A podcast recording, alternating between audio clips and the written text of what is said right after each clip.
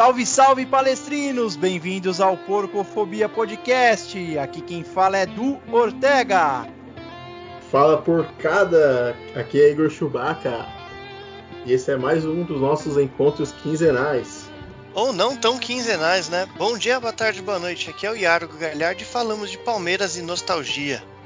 Uma conquista épica para nós palmeirenses, um momento único, mágico.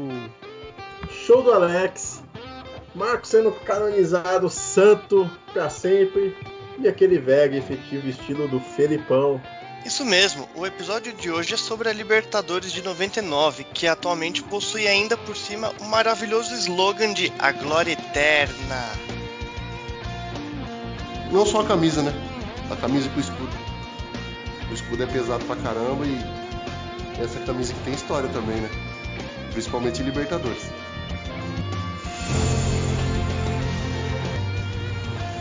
É um momento único, muito difícil de se chegar. É, todo mundo se prepara, mas é muito difícil. E com certeza marcou, marcou. Perguntar para qualquer palmeirense mais de 25, 30 anos vai lembrar dos nomes daqueles jogadores do time.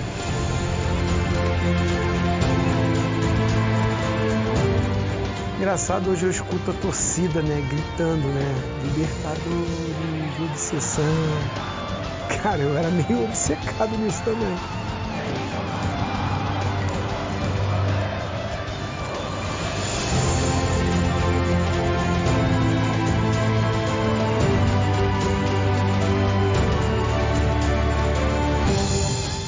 Fez o toque, a jogada para Euler. A sobra tem a chance. Capricha Júnior. Perna esquerda, bateu cruzado. Gol!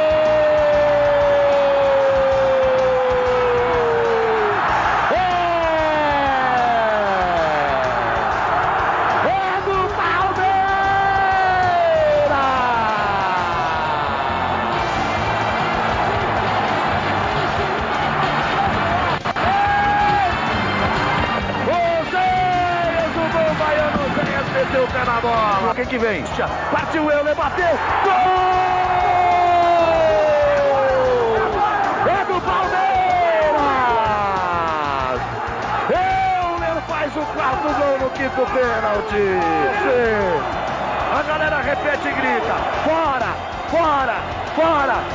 A outra foi na trave. A galera grita fora. Zapata vai pra cobrança de joelhos dos jogadores do Palmeiras.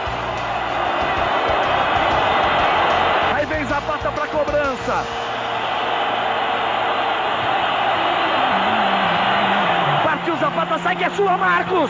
Bateu para fora!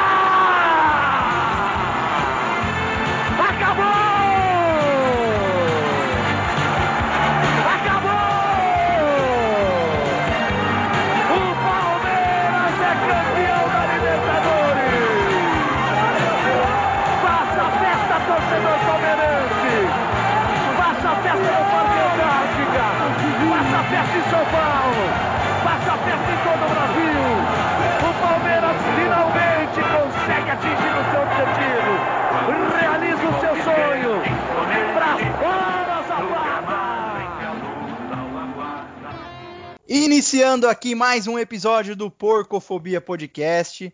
E hoje saímos um pouco da rotina. Saímos dos episódios quinzenais. E lembrando que estamos gravando no dia 27 de 1 de 2021 e falaremos sobre a Libertadores de 99. Aproveitando aí a temática da semana. Daqui a dois dias disputaremos a final contra o Santos lá no Maracanã. E então vamos trazer essa campanha épica de 99 e como foi essa campanha, esse título histórico do nosso querido e amado Verdão. Mas antes de começarmos o episódio, vamos fazer aquele bate-papo inicial e trazer aquela famosa apresentação dos integrantes do Porcofobia Podcast, junto à já famigerada pergunta provocativa. Então apresentem-se, meus amigos, e respondam para mim. Na opinião de vocês, o título da Libertadores de 99 é o principal título da história da Sociedade Esportiva Palmeiras? É, cara, pra mim, sinceramente, sim. Uma porque eu vi. Isso é importante pra mim. E outra, velho, é que Eu acho que o Palmeiras deu uma vacilada com o Mundial de 51. Porque, considerem Mundial ou não, ou seja piada ou não, tinha que ter sido um negócio que o Palmeiras sustentasse desde aquela época, entendeu? Esse negócio de esquecer que aconteceu e depois de um tempo falar, ah, mas em 51. Pode dar uma quebrada. Então, por mais que alguns torcedores é, consideram, outros até que não, é, eu acho que um, um dos pretextos para ter essa discussão se foi ou não é isso, né, cara? O Palmeiras tinha que ter sustentado desde 51, que é o primeiro campeão mundial, e aí até hoje seria mais sustentável isso daí. Então, para mim, Libertadores 99 é sim o título mais importante da nossa história. Não é não, Iago? O que, que você acha? É, eu acho que sim, é o título mais importante, inclusive por causa do tamanho, né? É um título intercontinental, então sim, é o mais importante. Talvez não seja para algumas pessoas, algumas gerações que tenham visto, por exemplo, a, a saída da fila que nem você falou, Chewbacca, mas em, tem, a título de grandiosidade, sem dúvidas é o maior, sim. É, eu penso muito parecido com vocês. Eu acho que eh, seria até interessante ouvirmos depois algum palmeirense mais velho que tenha visto as academias para ver a opinião deles. Mas eu entendo que a competição internacional mais difícil e mais cobiçada que nós ganhamos foi a Libertadores de 99.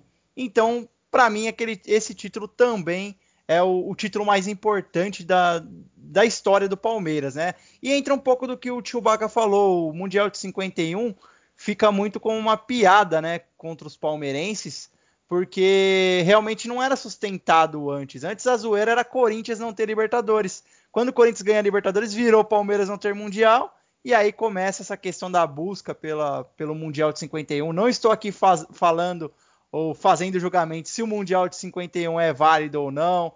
Creio que tem as entidades que vão homologar esse título aí e dizer se é válido ou não. Mas eu considero a Libertadores de 99 sim também o título mais importante de nossa história, né? Só complementando, Edu, tanto é que a gente tem a Mercosul, que é de, de âmbito continental também, e mesmo assim não, ela não tem a devida grandiosidade da Libertadores, né? Ela não é tão lembrada assim não tem um peso, né? Esse não. peso, o peso da Libertadores, que também, para os clubes brasileiros, começou dos anos 90 para cá, também não tinha tanto peso, ah, tanto ah, que o Santos, Santos deixou de jogar Libertadores por anos porque ia fazer excursão na Europa, né? Deixou de ganhar é, mais tinha, Libertadores na época do Pelé. Tinha alguns motivos, né? Uma que nos anos 70 ali, a gente até esses dias estava fazendo um estudo e eu vi que, cara, o, muito, teve muito assalto, né, que a gente costuma falar de time argentino contra time brasileiro nessa década. Aquele monte de título do Independiente, a Independiente, né, que é o maior campeão lá dos anos 70, Isso. do Boca. E até o Santos foi, acho que por dois anos seguidos roubado, até que ele falou, meu, deixa eu sair de lado e vamos excursionar. E você vê que como é louco as coisas, né? E essa e a Mercosul acho que é o peso da Sul-Americana hoje, né, cara? É aquele campeonato é, é de segundo escalão. Né? Uma, meio que uma segunda, segunda divisão da, da Libertadores, né? É, roubado é. em Libertadores a gente também tem, tem lembranças não tão velhas assim, né? É, não, o, o, retrospecto dos clubes argentinos contra os brasileiros é de, de assalto por até o, o time brasileiro que mais é ajudado pela arbitragem sofreu um roubo absurdo do Boca Juniors, né? E aí, ladrão que rouba ladrão tem sete anos de perdão, Edu? Não. Na Libertadores, não. não. Eu também acho. Inclusive, é, eu, é, eu tava vendo até um estudo que eu vi que é de 12 vezes que os brasileiros foram roubados por argentinos. Em 6 é o Boca. Pô, e aí você é muita coisa. Um time Seria cubano, o Boca Corinthians argentino? Ah, com certeza. É, pelo visto, sim. É, é, voltando aqui então à nossa pauta. Então, antes de entrarmos na campanha daquele torneio, precisamos passar um pente fino sobre o planejamento do Palmeiras, né? Já entrando naquele ano de de 99, mas vamos trazer um pouco antes para buscar como foi montado aquele elenco e como foi planejado aquele título de 99. Então vamos voltar dois anos antes de 99, mais precisamente em 1997. Explica pra gente o que aconteceu em 97, Chewbacca. É, 97 contratamos o nosso Big Phil, Felipão, depois de um puta trabalho no Grêmio, né? E ele é contratado já na ideia de montar um grande time, um bom projeto exclusivo para Libertadores, para ganhar Libertadores. Aí ele começou e começa ali trazendo o Zinho, César Sampaio. Tivemos a volta do Evair, Júnior Baiano, Oséias, Paulo Nunes, né, vindo do Grêmio, Arce, né, jogadores que já tinham até a, já tinham trabalhado com o Felipão, né? O Felipão sabiamente trouxe para cá e juntou com os jovens talentos como o Roque Júnior, né, que surgiu no Palmeiras, o Alex vindo de Curitiba e o Marcos, que ainda é goleiro reserva, mas viria a ser um monstro, né? Um e tal de aí Marcos aí, né? É. Um tal de Marcos. a gente conhece. Um tal de Rock Júnior aí. Então, só continuando, né? 97 foi o ano então de montagem. Essa montagem ela continuou em 98, porém mais ou menos já com uma meta traçada. Então a gente já sabia o que a gente queria no ano de 98. Tanto é que em 98 a gente ganhou a Copa do Brasil com aquele famoso gol espírita do Oséias. E se você não viu esse gol até hoje, eu recomendo que você pause o episódio, corra para o YouTube e veja esse gol, porque ele é absurdo. E aí conseguimos a vaga então na Libertadores de 99. É, essa passagem o Felipão ele cita muito bem na, nas suas entrevistas que contrataram ele lá em 97 e falaram: Ó, oh, Felipão, o planejamento é o seguinte: esse ano queremos um título e a vaga na Libertadores. Ano que vem a gente vai para a Libertadores e, e, e, traça o planejamento para o título. E o Felipão cita muito isso: fala, ó, trouxer, me deram as contratações na mesa ali de grandes nomes, jogadores de seleção brasileira, e eu tinha que ganhar a Libertadores. Era um planejamento a longo prazo, a, a curto e, e médio e longo prazo, né? que queriam o Felipão por anos, só que queriam a Libertadores para já. E vale ressaltar também a importância da Copa Mercosul de 98.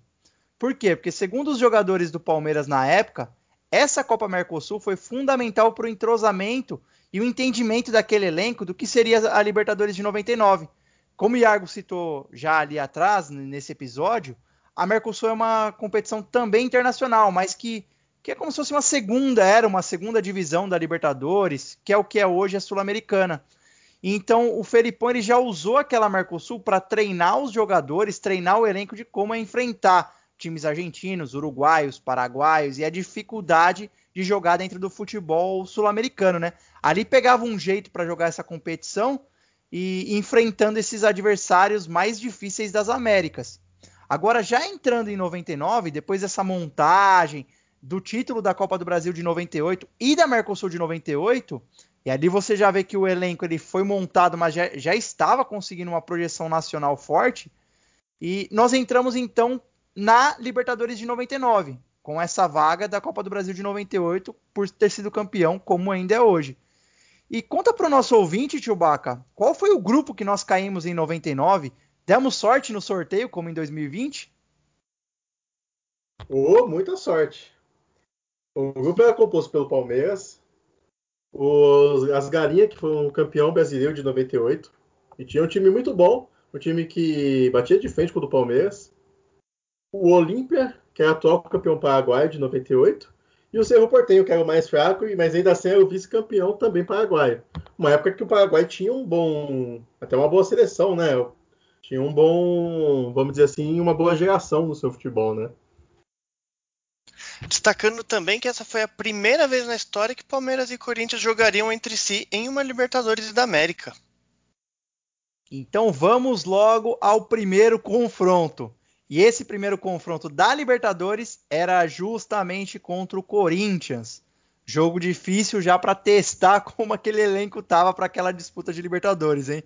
O jogo então ele foi realizado no Morumbi e estreamos com o pé direito. Vitória magra, mas muito importante, por 1 a 0. Gol de Arce, Baca. É, cara, esses jogos de série de Libertadores já costumam ser complicados, né? Ainda mais com o derby. É, jogo pé cardíaco, né? Para já começar ali aflito num campeonato como a Libertadores. Mas tínhamos nosso Chique Arce, né? Que é, arrebentava com as bolas paradas aí fez o nosso gol aí. Detalhe pro, pro jogo que foi feito num sábado, dia 27 de fevereiro de 1999, às 16. Libertadores num sábado é uma coisa, tirando a final desse ano, mas é uma coisa inimaginável para os dias e calendários apertados atuais, né? Exatamente. Nem a- até a final, né? Quando voltou pro sábado aí, há dois anos atrás, é meio estranho pra gente, né? Acostumado a ver final de Libertadores na quarta-feira à noite e ter que ver jogos de Libertadores nos, nos finais de semana. E, e esse jogo ele ficou muito marcado por uma grande atuação do goleiro corintiano, do Ney, um goleiro até que desconhecido na época, mas que Bem pegou mediano. tudo. o Palmeiras mediano, né? O- é, um goleiro fraco e o Palmeiras atacou muito, teve um volume de jogo muito alto, os dois times eram fortíssimos. Daqui a pouco o Iago vai trazer as escalações pra gente, mas o volume de jogo do Palmeiras foi muito alto e o Ney pegou tudo, mas felizmente o Arce na cobrancinha de falta ali bateu bem na bola e acabou fazendo o gol que deu a vitória para o Palmeiras nessa estreia. 1 a 0, três pontos, estreávamos com o pé direito e traz para o nosso ouvinte as escalações e o, o time que estreou pelo Palmeiras naquela Libertadores, Iargo. É, antes de mais nada, eu só queria comentar, já que você falou em gol de falta, saudades de um gol de falta do Palmeiras, hein? Fazemos, faz tempo que a gente não vê um. Mas vamos lá, Palmeiras entrou em campo com Veloso, Arce, Júnior Baiano, Clebão, Júnior, Roque Júnior, César Sampaio e Alex, Zinho, Paulo Nunes e Evair. E o técnico, o grande Felipão. É, ali você, você tem o Rock Júnior como volante, né?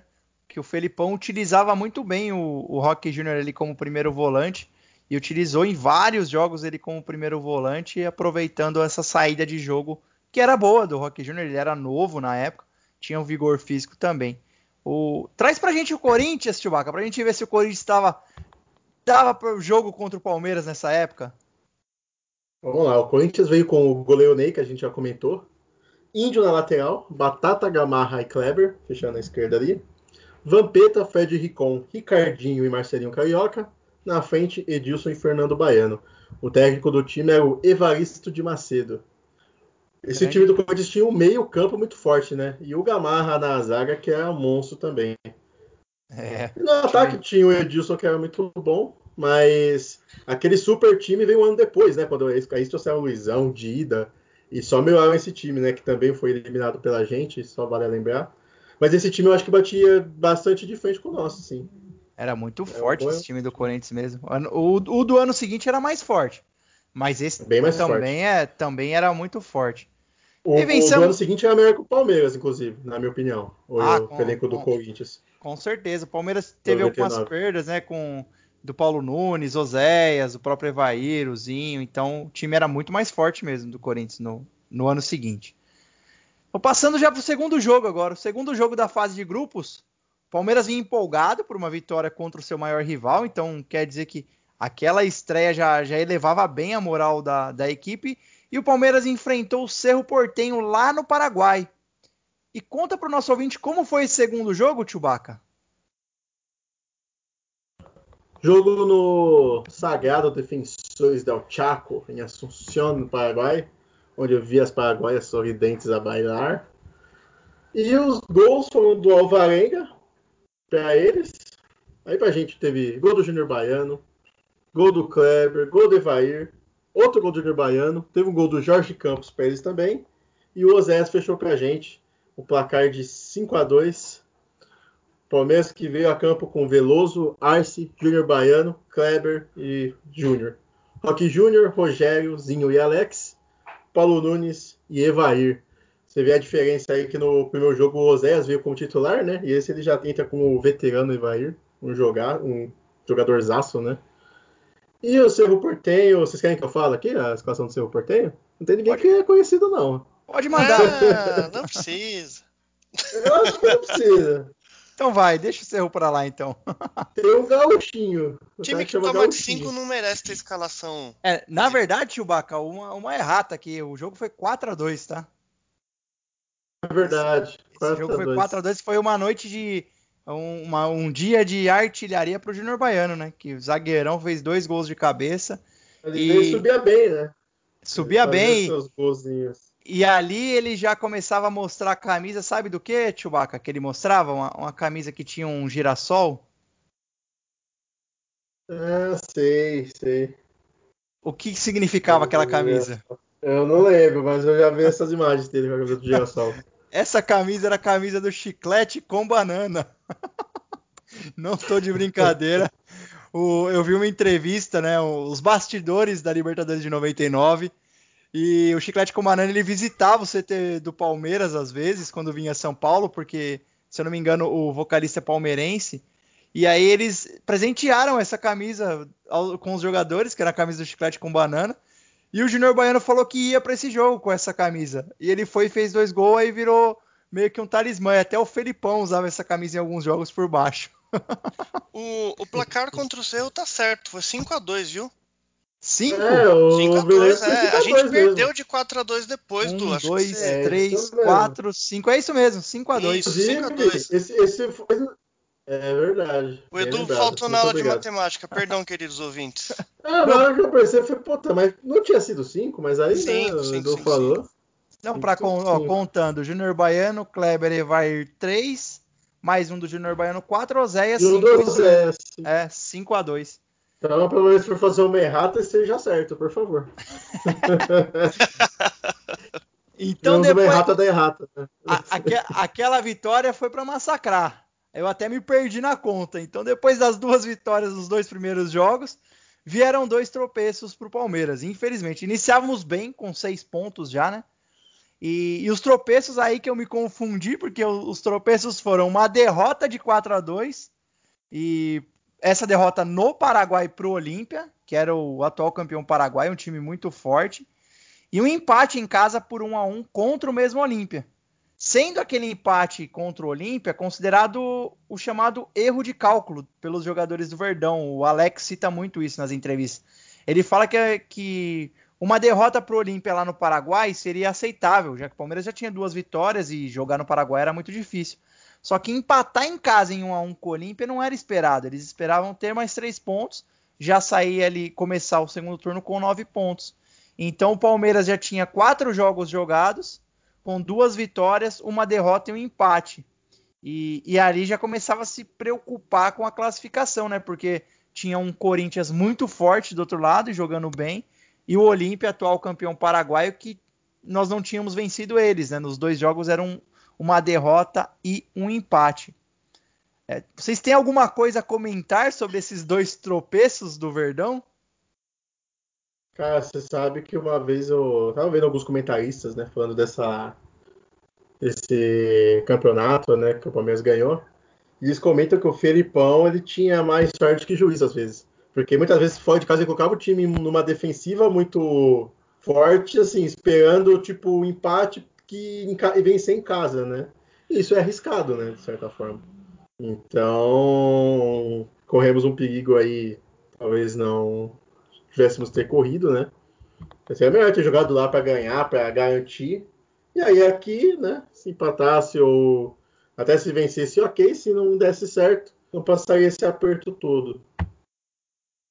É, eu acho que o empate aqui em casa, como a gente já tinha ganho do Cerro lá, não era um, um resultado tão horrível assim.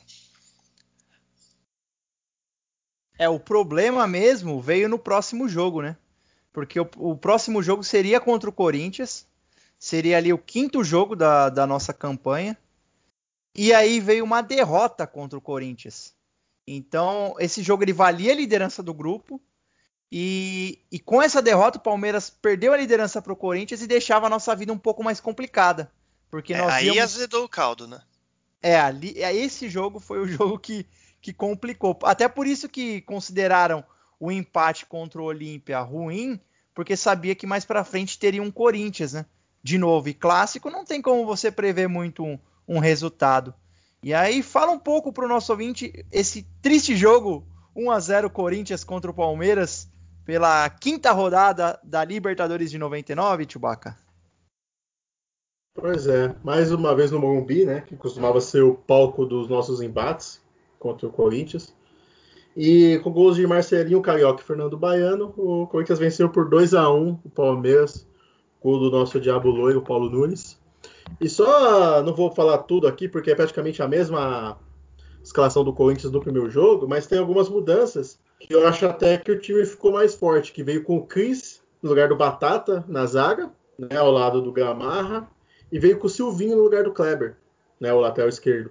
E aí eu acho que é um time até mais forte que aquele primeiro que a gente falou. Mas. E aí acabou, acabamos saindo com a derrota. E nessa partida já temos a presença do Marcos no gol, no nosso gol. E o resto da escalação também é a mesma que a gente já vinha falando: Arce, Júnior Baiano, Kleber Júnior, Galeano, Rogério, Zinho, Alex, Paulo Nunes e Evair. Esse foi o time do Palmeiras que veio a campo. É, vale, vale ressaltar o que o Chewbacca falou, que no treinamento da semana, antes desse jogo, o Veloso ele se machuca. E, e aí o Palmeiras está às vésperas de um clássico contra o seu maior rival na Libertadores, precisando vencer com o goleiro machucado. E o reserva imediato do, do Veloso na época era o Sérgio. E o Pracidelli, Valmir Pracidelli, que era o treinador de goleiros do Palmeiras na época, que é muito amigo do Marcos, do Veloso, até hoje em dia eles citam ele. Ele, tem uma entrevista que ele fala que o Felipão chega para ele e fala: Ó, quem que eu tenho para colocar? E o Pracidelli fala: Você tem o Sérgio, que é um goleiro experiente, já há anos no Palmeiras. E campeão você tem... em 93, né? Campeão em 93, nos anos uh, anteriores. E aí ele mesmo fala, ele fala, e você tem uma bomba atômica prestes a estourar, que é o menino Marcos. Qual que você quer?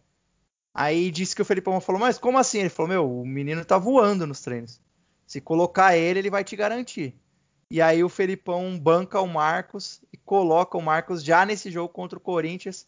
E aí o Marcos entra e não sai mais, né? Aí a gente vai falar um é. pouco mais pra frente sobre isso, né? Oi, Edu, só uma correção. O Marcos, Fala aí, Argo. É, o nome do, do, preparador de goleiros é Carlos Pracidelli, tá? Acho que você falou Valmir, então são. É o Carlos Pracidelli, ele mesmo. Isso, é, Carlos, Carlos Pracidelli. Acho que tá com o Felipão até hoje, inclusive, trabalhando. Pelo menos acho que tava até no Cruzeiro. Acho que é a passagem do Felipão. Mas o. O Marcos chegou a ter uma breve sequência na Mercosul, né? O Palmeiras na época aí tava ainda brigando no brasileiro, bem na Copa do Brasil. O Palmeiras tinha uma sequência de jogar a cada dois jogos, uma parecida com o que a gente teve recentemente, né? E tava mesclando muito o time. E como a Mercosul é o campeonato menos importante, né? Que a gente ainda venceu, o Mercos jogou alguns jogos. Esse jogo, inclusive, pegou pênalti no, no campeonato. Então ele já tinha uma sequência boa ali na, no Mercosul, aí com essa bancada do preparador de goleiros, o Veloso meio que se machucou para, entre aspas, não voltar mais, né? Lógico que voltou, dependendo do jogo, algum jogo com o time mais que né, necessitava de um time reserva, alguma coisa ali, mas o Marcos entrou e assumiu a titularidade. E o, o, Marcos ele tem uma entrevista muito engraçada que ele fala que o Felipão chegou para ele e falou: você vai jogar na quarta contra o Corinthians. E aí ele fala: é, hoje eu, eu, pensando, se na época me perguntassem se eu queria jogar, eu ia falar que não. eu ia falar: não, deixa eu aqui no banco, tranquilo. Eu não ia aceitar. Como o Felipão mandou eu jogar, eu falei: então vamos embora, né? Vamos, vamos lá. E os jogadores é, falam. Uma das poucas entrevistas engraçadas do Marcos, né?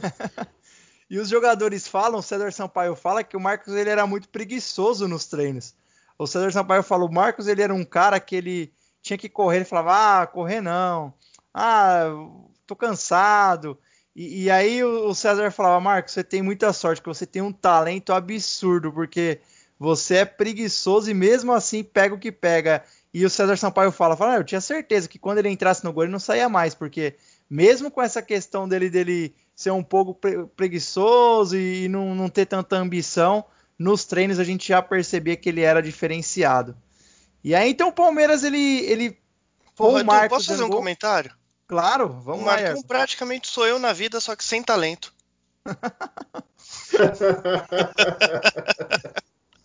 o talento faz uma diferença, né? É. Então já com o Marcos com, você, com o Marcos no gol, o Palmeiras ele vai encerrar sua campanha na primeira fase tendo um jogo muito pressionado contra o Cerro Porteño em casa. Não era um jogo tão difícil de se vencer, mas a pressão era muito grande, porque se o Palmeiras perdesse, ele estava fora. Quem passava era o Corinthians e o Olímpia. E essa vitória veio, mas veio muito suada. Jogo no Palestra Itália, na época o Parque Antártica. Um público de 12.656 torcedores, para vocês verem que na época lotava 15 mil já estava lotado o palestra. E o Palmeiras venceu por 2 a 1 com mais um gol do zagueiro artilheiro da competição, Júnior Baiano, e um golzinho de falta do Arce. O gol do Cerro quem fez foi o Gauchinho. E vale a Argentina ressalt... começou perdendo, né? É isso que eu ia falar agora, Iago. O time começou já na pressão e tomou o gol logo no começo. E imaginem que não foi. É, o que não pesou a perna dos atletas naquele dia, hein, meus amigos? Teste para cardíaco, como já diria aquele narrador. Passando brevemente a escalação do Palmeiras aquele dia, não muda muito para quem entrou nos últimos, naqueles outros jogos. Então o Palmeiras veio com Marcos no gol, Arce na direita, Júnior Baiano, Clebão e Júnior na esquerda. O meio, aí já tem uma mudança, veio com César Sampaio e Galeano, para ter uma pegada maior. Zinho e Jackson, o, o, Alex ficou no banco nesse jogo, e Paulo Nunes e Oséias na frente. É, eu vi uma passagem do Alex que ele fala que a maior vaia que ele tomou de uma torcida na vida foi o jogo do Palmeiras contra o Corinthians, aquele 1 a 0 que foi anterior a esse jogo contra o Cerro. E o Alex fala, ele fala, aquele dia eu saí, a torcida do Palmeiras me vaiou, eu tava numa moral lá embaixo, e tanto que ele ficou na reserva nesse jogo, só que ele, ele mesmo fala que, que o Felipão chegou nele e falou, ó, eu te garanto nas oitavas, só que você vai ter que me responder. Então eu vou te deixar nos dois jogos das oitavas e aí eu quero ver o que você vai fazer. E aí então passávamos para as oitavas. Né? Existe né? uma fama, só completando do Alex nessa época, de ele às vezes ser sonolento, né? Tipo, tinha jogo que ele arrebentava, mas tinha jogo que ele parecia que não dava a mínima, né? Ele era novo ainda, depois ele acabou ficando mais coeso. Mas ele teve esse começo e aí é aquela puxada de orelha do Felipão, né? Pra ver se o cara engana, se ele, né, entende o que, que tá acontecendo ou engana. E funcionou, né? É, tem algum estigma, alguns jogadores têm esse estigma, né, de ser, por mais que sejam vitoriosos e grandes jogadores, de ser sonolento, né? O próprio Danilo, que ganhou depois a Libertadores pelo Corinthians e pelo São Paulo, ele também tinha esse estigma de ser lento, sonolento. O Ademir da Guia, às vezes, falam que, que tinha fama de ser lento, de.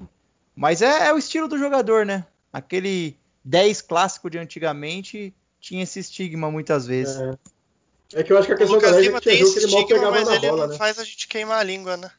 É, é o, o Lucas Lima tem até hoje, né? o Ganso tinha muito também. O tem. Ganso, é. Tem. E, e aí então passávamos para as oitavas de final, só que passamos de uma maneira que não queríamos, que foi em segundo lugar do grupo. E o que, que aconteceu? O regulamento ele era bem diferente na época. O campeão da Libertadores do ano passado que era o campeão de 98, entrava direto nas oitavas, que é um pouco o que acontece na Copa do Brasil com os times da Libertadores, né? Só que quando ele entrava nas oitavas, ele tinha que pegar um adversário do mesmo país.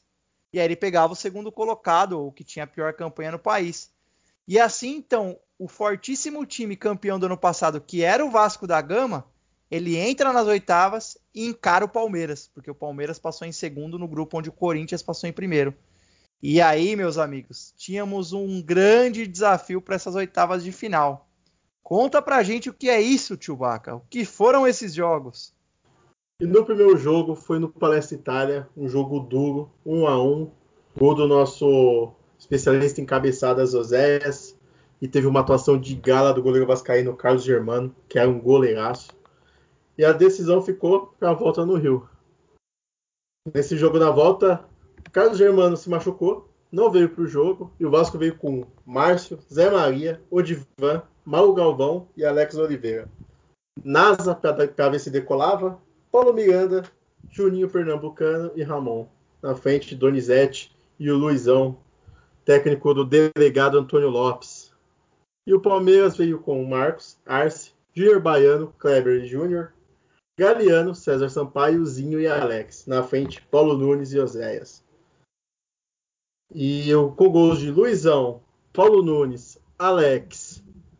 E dois gols de Alex. O Palmeiras fez 4 a 2 com descontos de Ramon e Luizão, que o Vasco começou ganhando esse jogo mais uma vez. E só para ressaltar, esse jogo teve dois, duas falhas grotescas do goleiro Márcio. Que, olha aí, se fosse o Carlos Germano, talvez essa história fosse diferente. Mas o Palmeiras foi muito bem lá no, em São Januário e trouxe pra gente essa, essa vaga. Cara, eu revi esse jogo pra, pra gravar o episódio e foi um dos maiores jogos que eu já vi de duas equipes brasileiras, assim. Foi um jogaço, um jogaço mesmo. O, o, o Vasco sai na frente logo no comecinho com o Luizão e já joga a pressão em cima do Palmeiras, né? Porque tinha empatado o E, primeiro e jogo. falha do Marcos também, né? Pelo menos eu Foi. achei que dava pra pegar. Dava pra o ter Marcos também, pego. esse jogo falhou nesse gol. E aí já tinha vindo de um empate no primeiro jogo. E aí o Vasco jogando em casa faz 1 a 0 você fala, vixe, aí o time vai sentir. É Aí o complicado. O Paulo Nunes empata e o Alex vira com um golaço que o Alex fala que é um dos gols mais bonitos da carreira dele, onde ele faz uma tabela incrível com o Paulo O Nunes. Paulo Nunes. Esse gol é maravilhoso mesmo. Nossa, é um golaço. E o Ramon faz 2 a 2 ainda no primeiro tempo. Então o primeiro tempo termina em 2 a 2 um jogaço com o Paulo Nunes e Alex comendo a bola. E aí no comecinho do segundo tempo o Palmeiras mata o jogo muito rápido. Porque o Palmeiras faz dois gols ali, é, um aos dois e outro aos cinco. Um gol do outro gol do Alex e um gol do Arce. E ali já praticamente matou o Vasco, né? Porque com cinco minutos já toma dois gols, o Vasco teria que empatar, fazer mais dois para ir para os pênaltis e três para virar e, e ganhar a vaga. E não aconteceu, continuou um jogo muito aberto, com várias chances, mas foi um, um absurdo esse jogo. E o Alex mostrou que o Felipão podia confiar nele, né? Foi uma atuação de galo, uma das melhores atuações da vida do Alex. E o Paulo Nunes também comeu a bola nesse dia, hein, meus amigos? É verdade, o Paulo Nunes jogou muito mesmo. E mais uma vez destaco aí o goleiro Márcio. Esse golaço do Alex foi tudo lindo na hora de bater. Ele bateu ali meio que quase em cima do Márcio e a bola passa por debaixo dele. Mas não tira a beleza do gol. E o gol do Arce de falta, né? Que o Arce bate ali no canto dele. Ele chega a tocar na bola, uma bola baixa que dava para defender. E nessa aí, o Carlos Germano, por ter se machucado, eu acho que pode ter nos ajudado aí, hein? Detalhe que é o terceiro gol de falta do Arsenal na Libertadores, hein? Exatamente. É gol Ele de falta bola. atrás. Essa- é, eu concordo com o Tchubaco, o goleiro ele falha. Você falou em dois, eu, eu acho que até três gols ele falou, que no do Paulo Nunes também ele deu uma falhadinha ali. Só que esse do Arce foi uma falha feia, que ele bateu na trave e se atrapalhou todo com a bola. Mas se você reparar, a bola faz uma curva absurda. Ela faz uma curva, entra no meio da É, o barreira Arce batia bem na bola. e aí deu uma dificultada, mas não, não exime a falha do, do Márcio. E o- os jogadores do Palmeiras, quando dão entrevista, o César Sampaio, o Zinho, o Alex, eles falam: depois desse jogo, ganhando do Vasco, que era o atual campeão, da maneira que ganhou, 4 a 2 lá no Rio de Janeiro, eles mesmos se reuniram e falaram: ó, já era, esse título é nosso. É, vieram. Aqui a gente vai falar de outros adversários fortíssimos depois, jogos que o Palmeiras poderia ter perdido, mas que os jogadores se reuniram e falaram: ó, o jogo hoje foi um jogo para mostrar que nós seremos campeões. E realmente ali elevou muito a moral do clube, né? Porque é complicado, é, assim, você pegar o atual campeão e dar uma saraivada neles na casa deles, aumenta a moral. Concordam comigo? Ah, demais, né? E nesse sistema, né, de, de campeonato que ele só entrava nas quartas, eu acho que cria até uma expectativa dos outros times, da imprensa. Tipo, ah, o, agora vai estrear o Vasco, né? O atual campeão vai estrear. E aí uma vitória dessa aqui passando por cima, eu acho que dá muita força pro elenco, sim. Imagina você ser o atual campeão e cair na, na sua primeira participação no, no campeonato. É vergonhoso. Eu acho ótimo. é.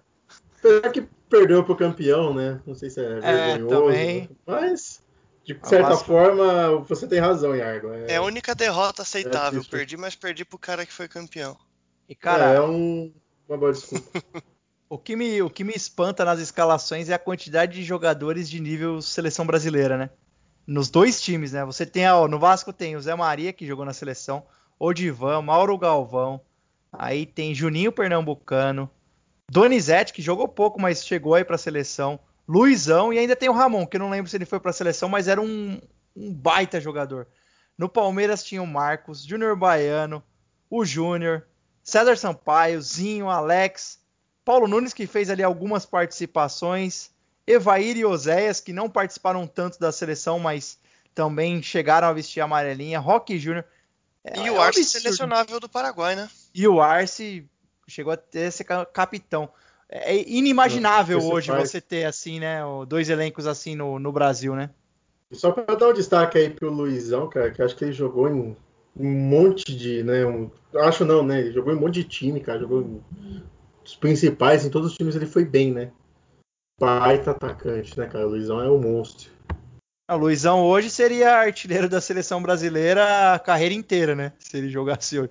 Porque ele era muito acima mesmo. Era um grande jogador e. Só que deu azar, né? De na época pegar Romário, Ronal- Ronaldo, Edmundo. Jogadores que ainda eram tecnicamente melhores que ele, né? Ao meu ver, né? Também. Não Que sei. época, né, cara? que é. Não, é, tecnicamente é um jogador melhores. O Luizão é muito bom dentro da área, né, fazendo gols. Mas tecnicamente esse jogador que você citou é um jogadores a nível de melhores do mundo, né? Mas o Luizão, cara, hoje ele faria um estrago, né? Nesses tempos que a gente se contenta aí com. Luiz Adriano, que é um bom jogador, né? É o top, mas assim, vamos ser sinceros, eu gosto muito do Luiz Adriano. Mas não chegar aos pés de um Luizão e desses casos que você citou, né? Não dá. Não dá para comparar. e assim, então, com essa grande vitória, chegávamos às quartas de final. E nas quartas, o que nos esperava? Novamente um encontro contra o Corinthians. Se, se, se nós nunca tínhamos nos encontrados até 99, só em 99 já foi na fase de grupos e volta nas quartas de final. E aí vamos ao primeiro jogo então, aquele jogo onde um certo jogador virou santo. Fala pra nós o que foi esse primeiro jogo, Palmeiras e Corinthians, Chewbacca. Esse jogo foi um massacre. O Iago deve se lembrar. Rapaz, o, o Palmeiras sofreu nesse jogo. Eu lembro de assistir o jogo. E, cara, é, o Palmeiras acho que deu 5 chutes pro gol e dois entraram. E o Corinthians parou no nosso São Marcos, cara. Que partida extraordinária do goleirão Marcos. Lembra disso, Iago? Lembra, Edu? Você tá maluco, velho.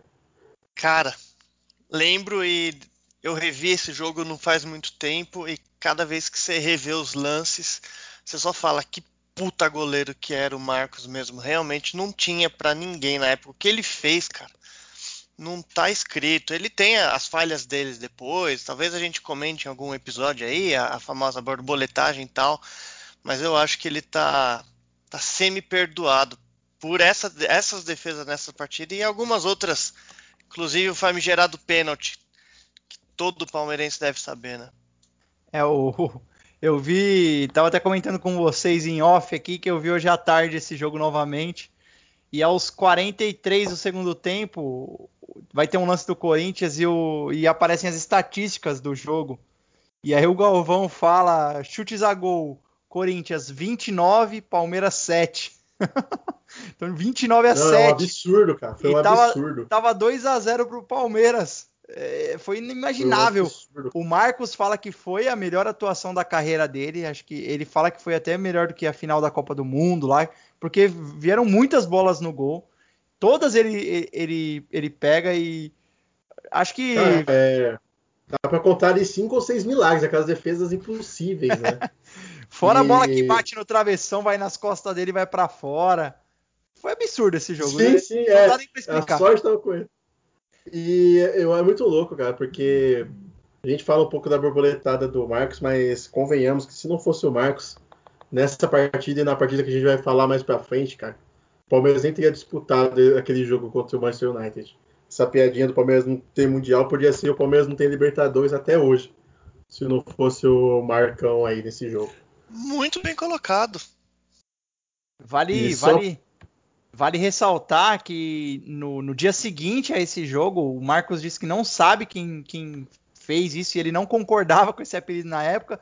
Ele falou que não gostava depois que ele se acostumou. Todos os jornais de São Paulo estavam estampados São Marcos. E surgiu do nada esse apelido, acabou pegando e foi esse jogo que fez o Marcos sair de goleiro Marcos e passar a se chamar São Marcos, né? E aí o Eu lembro Galvão já uma, já abraçou isso, e aí o Galvão gostava desse apelido também, né, Chewbacca? Eu lembro de uma entrevista ríspida um pouco dele, que ele falou assim: ah, não é milagre, é treinamento, eu treino muito. Eu não sei se ele não entendeu muito bem qual que era a jogada do São Marcos, né? Tipo, ah, tá pegando por milagre. Não sei qual é que passou na cabeça dele. Ele lembra diz, não, tô treinando muito e tal, e não tem milagre, né? Muito treino, mas ele foi de uma forma um pouco ríspida até. Mas acabou que a torcida, né, o adotou como São Marcos, e aí ele teve que aceitar. Até porque os milagres não acabaram por aí, né? Então. É, eu acho que eu acho que é porque eu não sei, eu, aqui é uma dedução minha, tá? Mas o Marcos ele era muito católico, né? Então talvez ele pensasse que era uma afronta, né? Chamar ele de santo. Não sei. É um, uma suposição aqui. Mas Pode pegou ser. o apelido e é o Galvão. Aí a partir do jogo seguinte, o Galvão na, na narração oficial da Globo, toda a bola que o Marcos pegava gritava São Marcos, São Marcos. Aí acabou, né? Aí pegou o apelido é, e não é. tinha mais como. É igual o Vai que é tua Tafael, né, cara? Até hoje não tem como. É, pegou já era. Dele, né, meu? e muitos outros bordões que o Galvão fez, né, cara? É, o pessoal critica, mas eu gosto muito dele narrando. Só um... É, ele é. Cara, eu, bordão é com ele mesmo. Ele, tem seus defeitos, eu acho assim, de soberba, de. Mas, cara, pra dar é, certas emoções, certos. Ele tem um peso muito forte, cara, é inegável. E principalmente, se vocês gostam de Fórmula 1, cara, tem umas corridas do Ayrton Senna que o Galvão narrava, cara, uma corrida que eu começo a quebrar lá os, as marchas do Ayrton Senna e começa os caras a chegarem junto e o Ayrton Senna em primeiro, mas só que vai chegar, não vai que é um show a narração do Galvão Bueno. Vale a pena ver no YouTube aí. Mas voltando para o nosso papo, jogo no Morumbi, que é o nosso palco, né? Contra o Corinthians, árbitro Paulo César de Oliveira. Palmeiras veio com São Marcos, Arce, Júnior Baiano, Kleber, Robson Júnior, Galeano, César Sampaio, Zinho e Alex. Na frente, Osés e Paulo Nunes. E, teve a entrada do Rogério, né? Que foi um dos caras que fez o nosso gol. E o Corinthians veio com seu Ney, Índio, Gamarra, Nenê, Silvinho, Amaral, Vampeta, Ricardinho, Marcelinho Carioca, Edilson e Fernando Baiano. Aí, ó, o técnico é, é Oswaldo de Oliveira. Gente?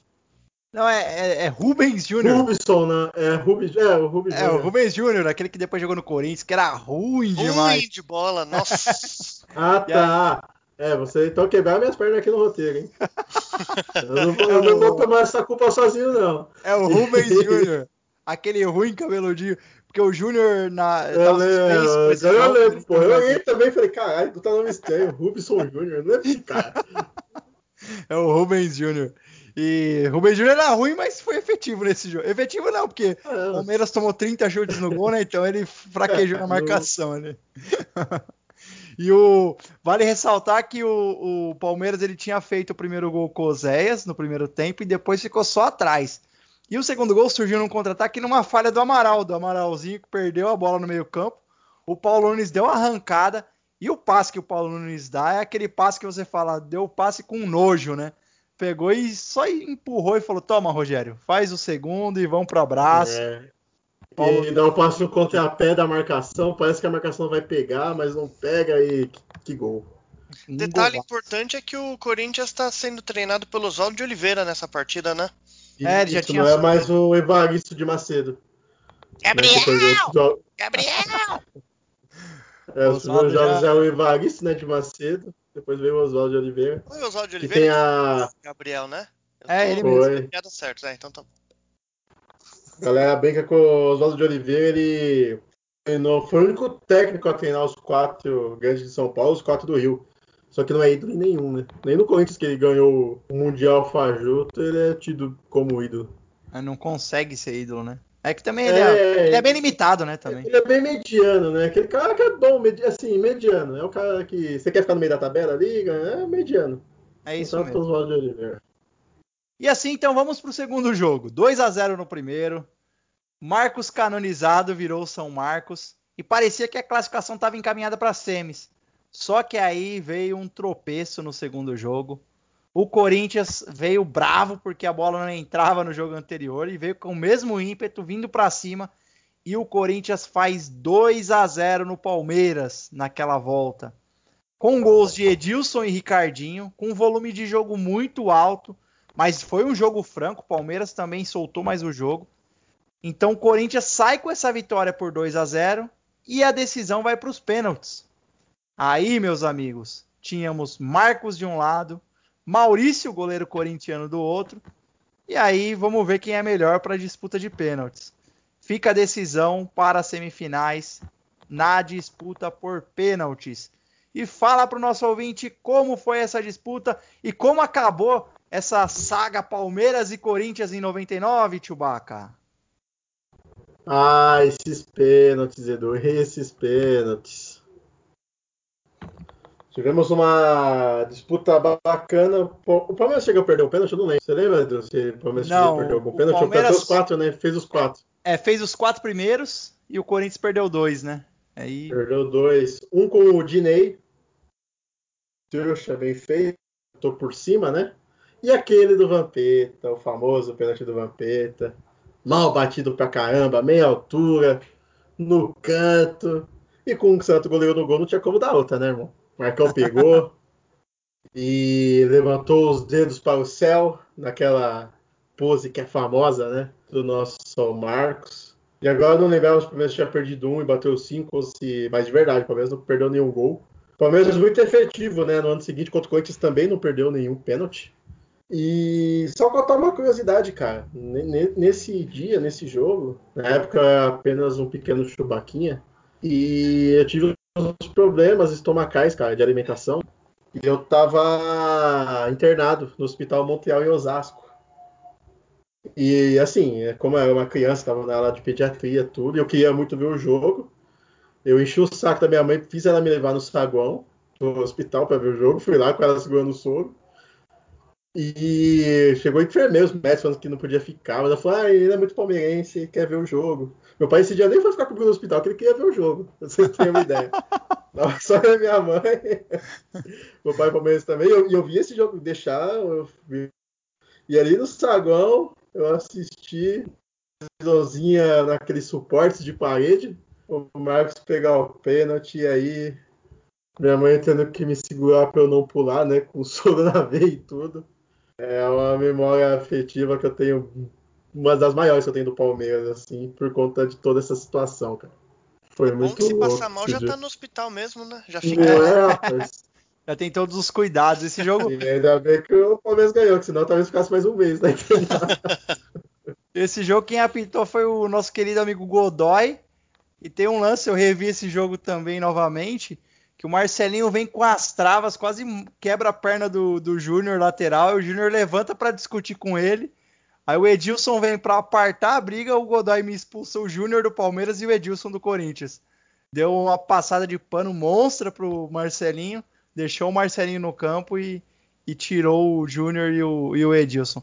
Foi bom porque. que nem parece que jogou no Palmeiras, porque esse filho da puta gostava de arrumar uma encrenca contra a gente, né? Sempre, Cara, eu não folgado sei se demais. Ele saiu. Não sei se ele saiu obrigado, cara. Não sei o que aconteceu, mas. Meu irmão, o Edilson ele enviou a casaca de uma forma, cara. Foi absurdo mesmo. É engraçado. E, a, a, a, e essas horas eu tenho o Fernando Diniz pra falar em gato, perninha. Perninha, gato. e é engraçado que eu vou dar uma dica cultural no final, que nessa dica cultural tem uma entrevista do César Sampaio, que ele fala que ele fazia uns cultos lá na, na concentração, né? E chamava os jogadores, né? E aí um dia o Paulo Nunes decidiu ir com ele para esse culto. O Paulo falou: Não, eu não sou, mas eu vou, vai. Aí disse que o Felipão perguntou onde estava Paulo Nunes. Aí o, falaram que ele estava lá, o Felipão bateu na porta e falou: Vem, você não. Aí o, os caras não entenderam nada, né? Falou: Como assim, Felipão? Falou: Não, não, eu preciso dele provocando, arrumando briga, porque ele é meu, meu jogador para isso. Ele não é o evangélico. Ele é, é, pelo contrário, ele é o diabo loiro, né, irmão? É. Ele tá com o diabinho ali. E o Paulo Nunes fala que, que, né? que foi sério isso, porque ele fala que o Felipão chegava nele e falava: Ô, você, você vestiu a máscara de. Isso eu não sabia, tá? E- O Felipão falou: Ah, você vestiu a máscara de porquinho no outro jogo, vai ter qual no próximo? Aí o Paulo Nunes falava: Ah, não sei. Ele falou: Não, tem que fazer, pô. Porque o Felipão sabia que aquilo desestabilizava os adversários, né? E, e deixava o Paulo Nunes grandão, né?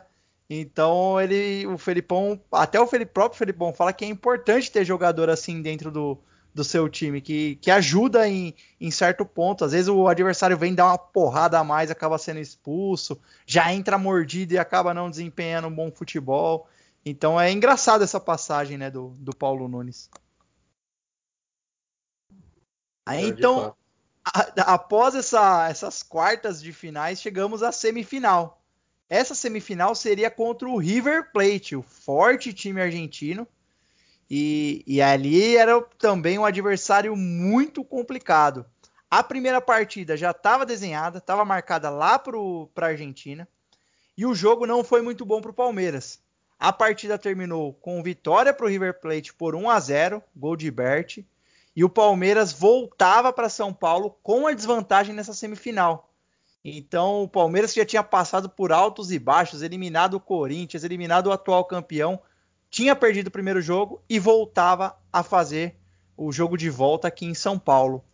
E conta pra gente como foi essa volta, Tio Baca. Será que o Palmeiras conseguiu reverter esse placar? Rapaz, tivemos um jogo de volta com o Alex iluminado. E só para constar aqui, tá, Edu, antes de entrar no segundo jogo, Nessa, nesse primeiro jogo, tivemos mais uma partida extraordinária do Marcos. Ao meu ver, com defesas, menos defesas milagrosas igual contra o Corinthians, só que teve uma numa cabeçada que é extraordinária, defesa de DVD e tá no DVD do Marcos. E, e aí ele chegou a ser capa do Olé, né, o jornal argentino, pela pela grande atuação. E aí acho que ele se ficou como santo mesmo e não tinha como. Só que no segundo jogo, quem roubou a cena foi o Alex. Jogou demais, fez dois gols. O terceiro, vamos dizer, na verdade, o segundo foi do Rock Júnior. O Alex fez o primeiro e o terceiro gol. Jogo que o Palmeiras veio a campo com Marcos, Arce, Rock Júnior, Agnaldo e Rubens Júnior. Rogério, César Sampaio, Alex, Izinho, Paulo Nunes e Oséias. E o River Plate veio com Bonano, Sarabia, Beguiço, Placente, Lombardi, Solim, que eu achava também um baita jogador, Pereira Neto, Bert, o Galhardo, hoje técnico, e Angel, time do Ramon Dias. Partidaça do Alex essa, né? Essa foi é, uma das grandes partidas da história do Palmeiras na Libertadores. O Alex comeu a bola e, nossa, que jogo! 3 a 0 em casa. Foi um jogo gigante, hein, Argo? Pois é, o River mais uma vez, né?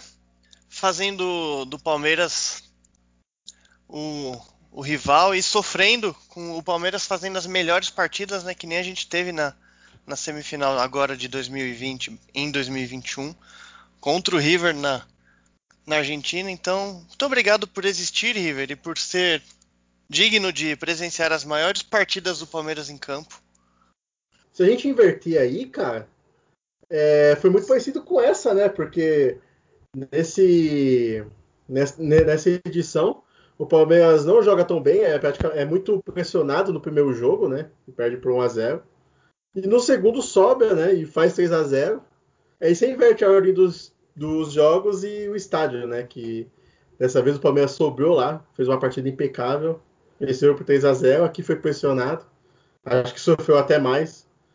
Só que saímos aí mais uma vez com a classificação e que se repita, né? Que possamos, já que tá tudo tão parecido, possamos ser campeões esse ano. Você citou muito bem a atuação do Marcos no primeiro jogo, porque eu revi esse jogo contra o River, esses 3 a 0 hoje, e é brincadeira como esse jogo ele tinha uma cara de, de, de, de um jogo desastre, porque o Palmeiras estava ganhando de 2 a 0 e o River na, indo para cima. O Palmeiras, acho que sem brincadeira, ele teve umas quatro chances, mas eram quatro chances de tipo três contra um, cinco contra dois. Teve uma hora que o Galvão grita ainda, são cinco contra dois. E o Palmeiras chegava na cara do gol e perdia o gol. Tipo, o Euler perdeu uns três gols, o Evair perdeu um. E o Palmeiras atacava e não conseguia fazer o gol. E estava 2 a 0 e, e, eu lembro que o Palmeiras teve essas chances dos 30 para frente. E, e, aos 43, o River teve uma chance que o Marcos faz uma defesa absurda um chute de fora da área, que ele pega com uma mão só. E aí no escanteio o Palmeiras sai em contra-ataque e faz o terceiro. Então era aquele jogo que, você, que nem o torcedor estava acreditando, de tantas chances que o Palmeiras estava perdendo no jogo. É legal a gente destacar, porque a gente costuma falar muito os jogadores que começam o jogo, mas tem jogadores importantes, né, que sempre entravam, o Ivair, como entrou em vários jogos, o Galeano, que dava as caras aí, às vezes entrando durante o jogo, e o próprio Euler, né, que é muito rápido, né, filho do vento, como chamavam. E... Servia para os contra-ataques, né? É, e o, o Euler é um jogador assim que ele seria titular em qualquer time do Brasil, né, cara? Só que o Palmeiras tinha primeiramente um grande time e fazia parte dessa tática do Felipe, talvez por aproveitar a zaga já mais cansada e querer aproveitar mais o contra-ataque e botar o Euler no segundo tempo, né? Era o Euler, às O vezes que entrava o me Jackson. surpreende também. é o Agnaldo como zagueiro titular nesse time, né? Era grosso pra caralho. É que eu acho que o Júnior Baiano, se eu não me engano, o Júnior Baiano ele teve uma lesão no final da Libertadores.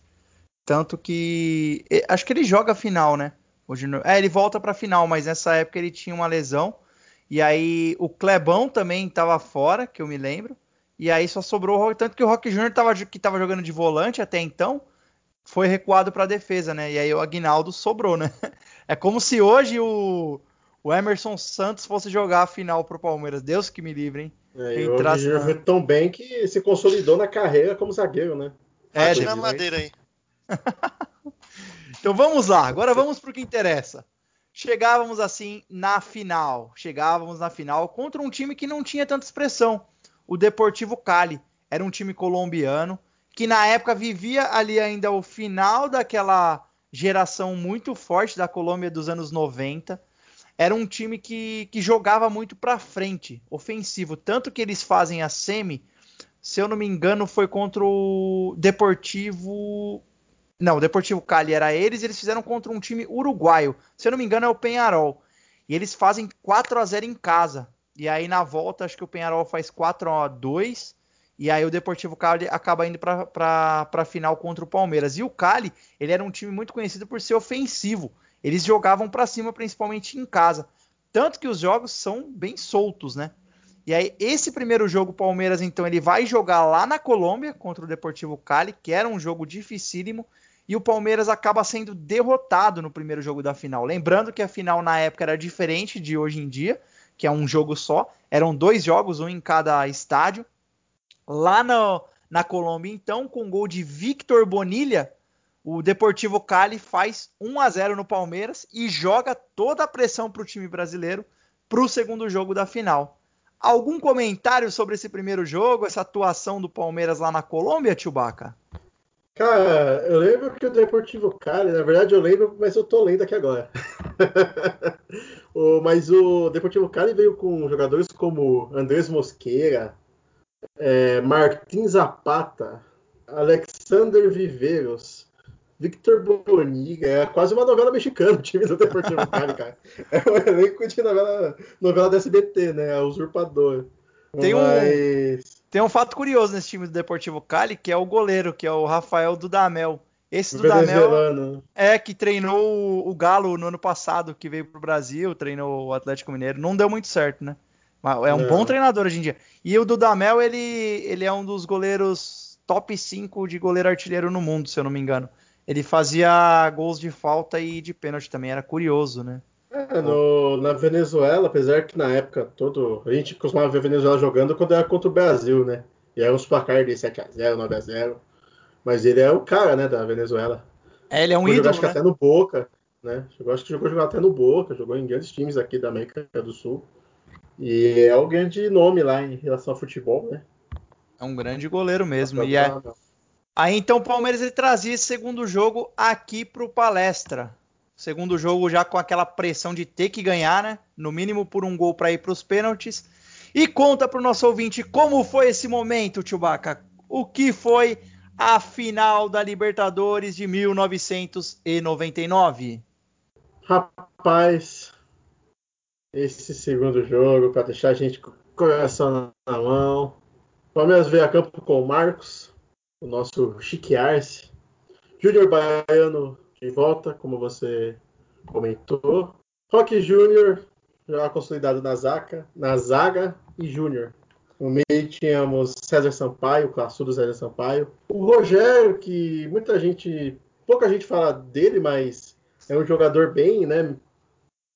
Tinha boas médias ali, ajudava bastante. Paulo Nunes, Alex, Zinho e Oséias. E o, e o Deportivo Cali veio com o Dudamel, Pérez, Iepes, Mosqueira e Bedoya, Viveiro, Zapata, Candelo e Betancourt, Bonilha e Córdoba. com gols de Evair Oséias. Palmeiras venceu com por 2 a 1 O Zapata descontou para o Deportivo Cali. E aí tivemos os pênaltis. Você lembra como foi os pênaltis, Iago? Aqueles pênaltis que nos sagraram o campeão?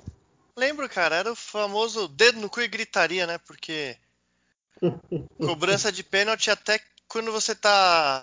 Quando você acompanha um jogo e não tem nenhum time definido para qual você tá torcendo, você fica nervoso. Então, imagina os jogadores do Palmeiras nessas cobranças de pênalti, cara. Eu não queria estar tá, tá na pele deles. Hein?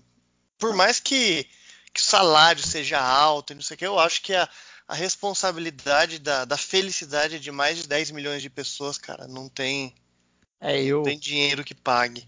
O jogo já foi muito nervoso, né? O primeiro tempo terminou 0 a 0 No segundo tempo, o Oséias abre o placar e um minuto depois, o, o time do Deportivo empata o jogo, que dava o título pros colombianos, né? Isso já, se não me engano, já era lá próximo dos 20, 25 do segundo tempo. E é num pênalti do Júnior Baiano, Zapata bate o pênalti e faz, e o Palmeiras tinha que fazer mais um para ir para os pênaltis ainda. E aí vira aquele drama, né? Palmeiras joga a bola na área, chuta de qualquer jeito, tenta a bola, a bola bate na trave, não entra. Até que o, o Palmeiras faz uma mudança, coloca o Evair, Aí tem um pênalti lá que o zagueirão mete a mão na bola. Evair, com a sua classe e destreza nos pênaltis, faz o gol, 2 a 1 um, que E o Evair pra... entra no lugar do Arce, né, cara? Que também era um baita cobrador de pênalti, né? Ele entrou no lugar é do Arce. É pra botar o time pra frente, né? Porque aí o Felipão. É, o Palmeiras precisava do gol. É, o Felipão jogava o Rogério pra lateral, colocava o Evair pra frente e vamos, vamos embora. Tanto que depois saiu o Alex, entrou o Euler, né? Saiu um meia, entra um atacante. E o ah, Evair. correria. Pra você ver, o Evair Findica já tava no, se encaminhando pro final da carreira, veterano de tudo, entra, faz o gol que leva pro, pra decisão por pênaltis e é expulso. Na, na cobrança do pênalti, ele depois vai buscar a bola, o zagueiro vem tirar dele, ele sai meio que no, dá um tapa na orelha do zagueiro e, e é expulso. Questão de cinco minutos o cara entrou no jogo, fez o gol e foi expulso. Não, e o nosso principal cobrador de pênalti, né? Então você imagina, é. cara. É, o, o nervo do, do, time na hora perdendo não, o principal batedor. Os dois principais, né? O, é o, não, é, o Palmeiras vai pra disputa sem Alex, sem Evair pra Arce, e sem o Evair. É. e, na, e, não, e pra, pra piorar, pra piorar, agora já, já falando da disputa por pênaltis, o primeiro pênalti, o primeiro pênalti o Palmeiras erra, que é o pênalti do Zinho. O Zinho dá uma sapatada, a bola bate no travessão. Eu lembro muito claro esse pênalti porque eu lembro que eu tava vendo o jogo, pequeno, pequenininho ali, torcendo muito, com o coração na boca. E na hora que o Zinho bate, eu lembro que um olha pra cara do outro ali, meus primos, meu tio, na época a gente já era, azedou. É, não vai dar mais. Quando você começa assim, cara, quando você começa perdendo é complicado. É complicado, só que aí o, o, o time do Deportivo, no, acho que no terceiro, erra um, um, um pênalti, né? Palmeiras Uma bola vai... que bate na trave, bate no Marcos e vai para fora também. Parecido com aquele do Corinthians, né? Aquela defesa do teatro contra o Corinthians, cara. Ele foi no terceiro, se eu não me engano. Não, foi no é, quarto, é. se eu não me engano. Foi no penúltimo. Aí ele erra. E aí o Palmeiras tinha o seu último para cobrar, que era com o Euler. E o Euler mete uma bola que vai pingando, quase pega na mão do goleiro e entra. E aí o último é o pênalti do Zapata, que é aquele que acho que todo palmeirense tem de cor aquela narração do Galvão e o Zapata que tinha feito o gol no jogo, o gol de pênalti, vai bater o último, o Galvão gritando desesperado, sai que é sua, Marcos, vai São Marcos. E aí o Zapata bate para fora. Aí foi correria, gritaria, o Palmeiras campeão da Libertadores de 1999, hein, meus amigos? E só destacando aí um comentário do Iargo, né, sobre como deve ser para um jogador esse momento de pênaltis. Cara, ou você bate o pênalti do título, como é o caso do Praz, né? De outros exemplos que a gente tem aí. Ou, meu irmão, se você fizer o gol, dane-se. Se você não for esse cara do pênalti, tipo assim, vai ser menos lembrado. Agora, se você perde, meu irmão, você fica marcado para sempre, velho. É isso mesmo. É complicado. O Zinho, é o Zinho, ó, o Zinho ia ficar marcado para sempre. Sim, é, se o time é campeão, ainda passa-se o pano, né? É. Mas se perde. Ó, se, aquele se, perdido. Se a minha memória não falhar, o pênalti foi o. Quem bateram os pênaltis foi o Zinho, O Rock Júnior, que o Rock Júnior é aquele que dá o chute nas placas lá com raiva que o Palmeiras é, faz o, o, primeiro gol que, que não tinha feito com, com o Zinho. Pênalti de zagueiro, né? De zagueiro. Aí depois o Rogério bate, bate muito bem no ângulo. Um, uma bela cobrança. O Euler bate, o dele que saiu quicando a bola e bateu no, no cantinho da rede. Agora o outro, minha memória não tá ajudando, mas se eu não me engano foi o Júnior lateral, que também bateu muito bem, bateu forte. E lembrando, Tibá, que a gente tava falando do goleiro do Damel, que batia falta e pênalti, ele bate um dos pênaltis, né? Acho que ele Sim, bate o segundo é. ou terceiro, bate bem ainda. Bate bem, bate bem. E lembrando desses jogadores, todos mesmos são, eram bons cobradores de pênalti, né? Coisa que a gente não tem tantos uhum. cobradores de pênalti hoje em dia. Se a gente pegar o Palmeiras atual, dá para contar em menos de uma mão quem são os que, que a gente confia plenamente para bater uma cobrança de pênalti, né? Exatamente. É, é, difícil você ter a, a, confiança hoje né, que o cara vai botar a bola para dentro do gol.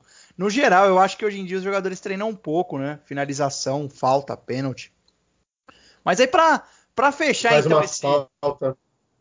faz demais.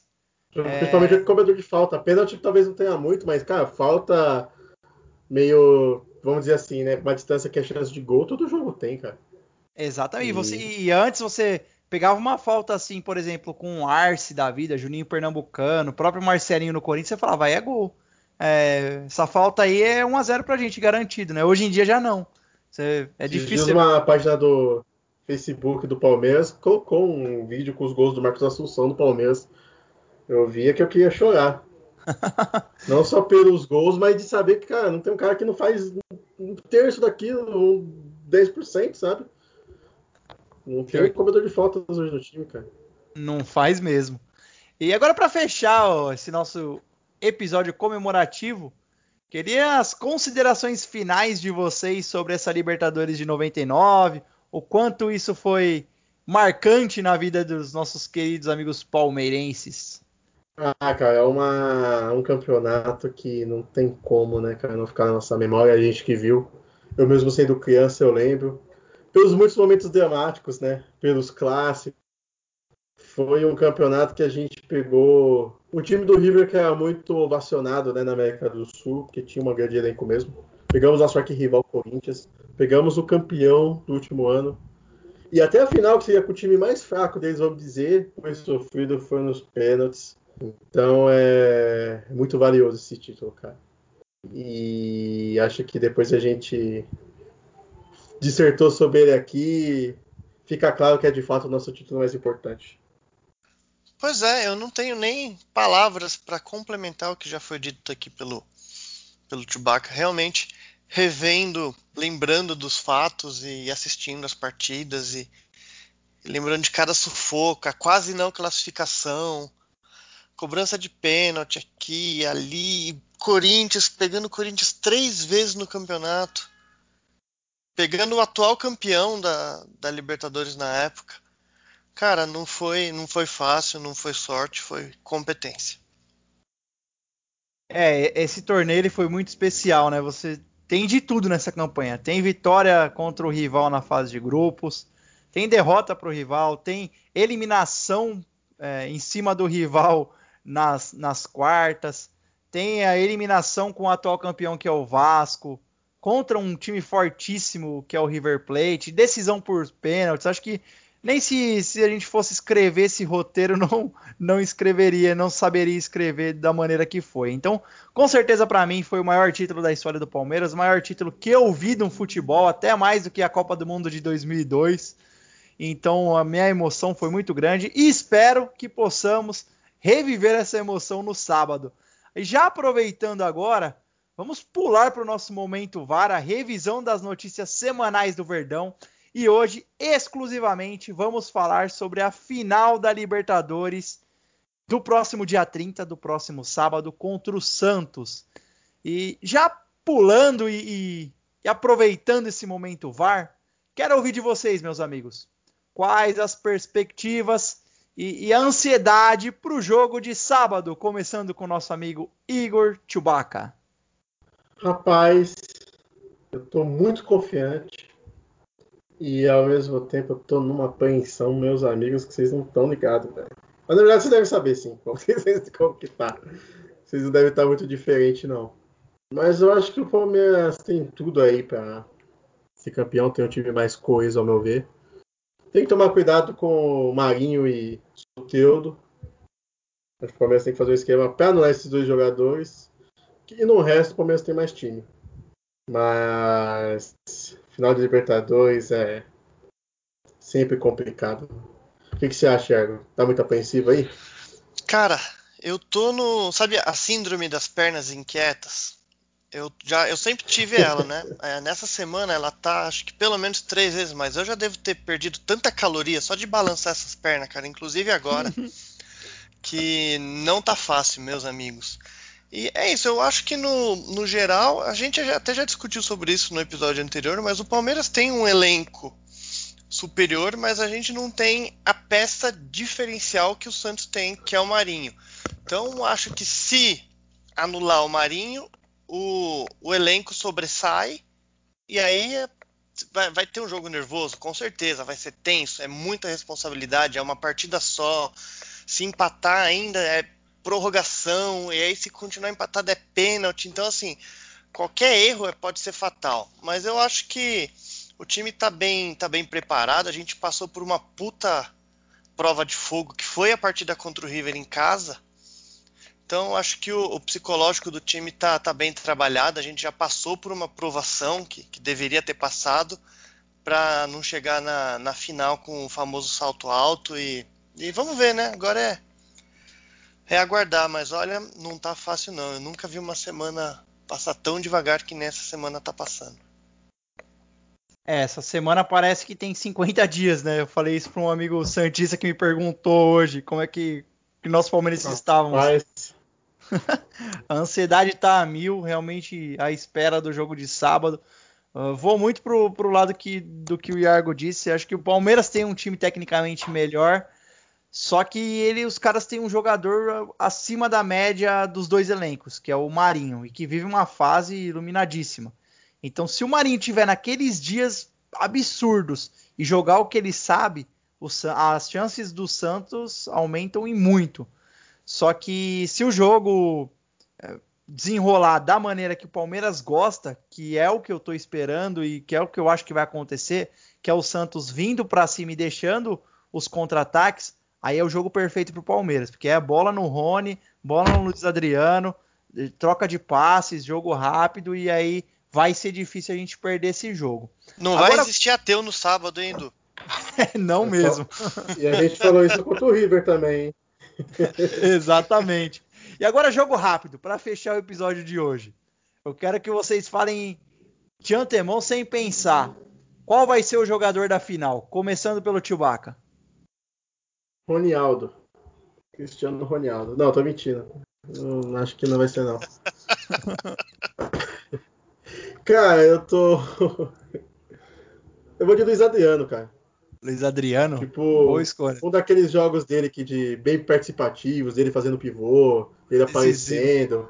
É, mesmo se ele não fizer gol, acho que ele vai ser um jogador participativo que vai ajudar muito o Palmeiras no ataque. Vai ser muito acionado também. Talvez não para finalizar, mas vai estar tá ali fazendo. Participando como ele participa, né? Bem no passe, bem no pivô. Um atacante praticamente aí completo. É, o Luiz Adriano ele é muito bom taticamente, né? Ele sabe se posicionar bem, ele sabe chamar a atenção da zaga, sabe chamar o jogo. Mas eu acho que o jogo do Palmeiras vai depender muito da tarde do Rafael Veiga. Eu acho que se o Veiga tiver numa boa tarde, a gente tem grandes chances, principalmente quando ele decide aparecer dentro da área, fazendo tabela ou finalizando. É aí que eu acho que é, que é o segredo. Vai depender bastante de como vai estar o Veiga. É uma, boa aposta também. O meu voto de homem do jogo pro sábado, com sofrimento, o Everton.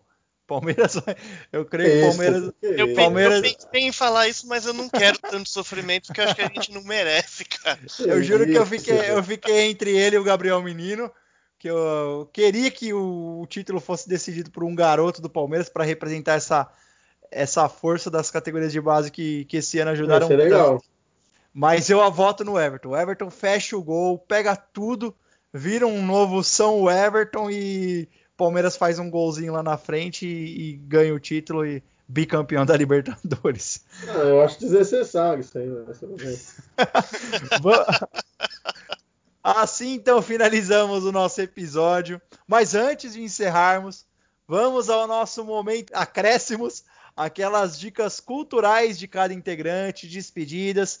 E começando pelo nosso amigo Igor Chewbacca. É isso aí, galera. Sigam minhas redes sociais. O Instagram tá como Igor Chewbacca. E o Twitter também, Igor Chewbacca. E queria dar uma dica cultural para vocês aí. Na verdade, não é uma dica cultural não, mas é para vocês entenderem mais ou menos o que a gente falou nesse podcast e já se habituando para o próximo, o Edu vai trazer mais detalhes. Procure no YouTube aí os melhores momentos, os dois jogos, o primeiro jogo do Palmeiras contra o Corinthians e o primeiro jogo do Palmeiras contra o River. E vocês vão ver a atuação impecável de um goleiro. Vale a pena.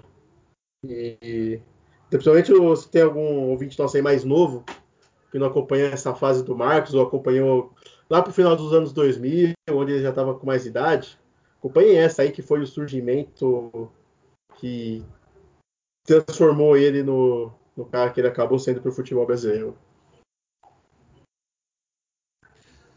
Bom, eu, como indicação cultural, eu vou pedir que vocês assistam a Libertadores de 99, já que a gente diz tanto dela nesse episódio, para se prepararem para final de sábado. Então, minha indicação é essa, gente. Revejam os jogos do Palmeiras de 99 e torçam bastante.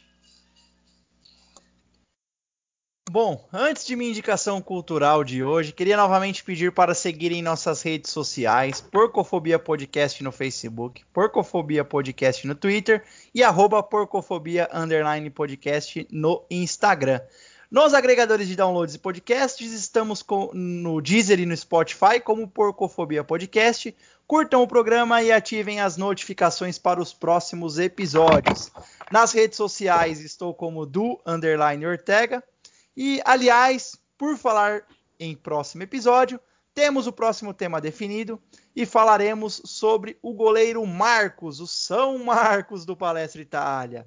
O goleiro que tanto nos deu alegrias e ficou na história da Sociedade Esportiva Palmeiras, como prometido, enfim vem o episódio sobre o Marcos, assim como fizemos um episódio já sobre o divino Ademir da Guia, faremos agora esse sobre o Marcos, contando a trajetória e a carreira do Marcão, que foi tão decisivo nessa Libertadores.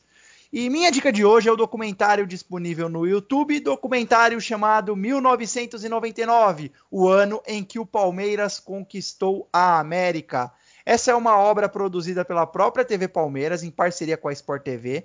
Ele é datado mais ou menos ali de 2019 e ele traz entrevistas e momentos sobre a traje trajetória do título de 99.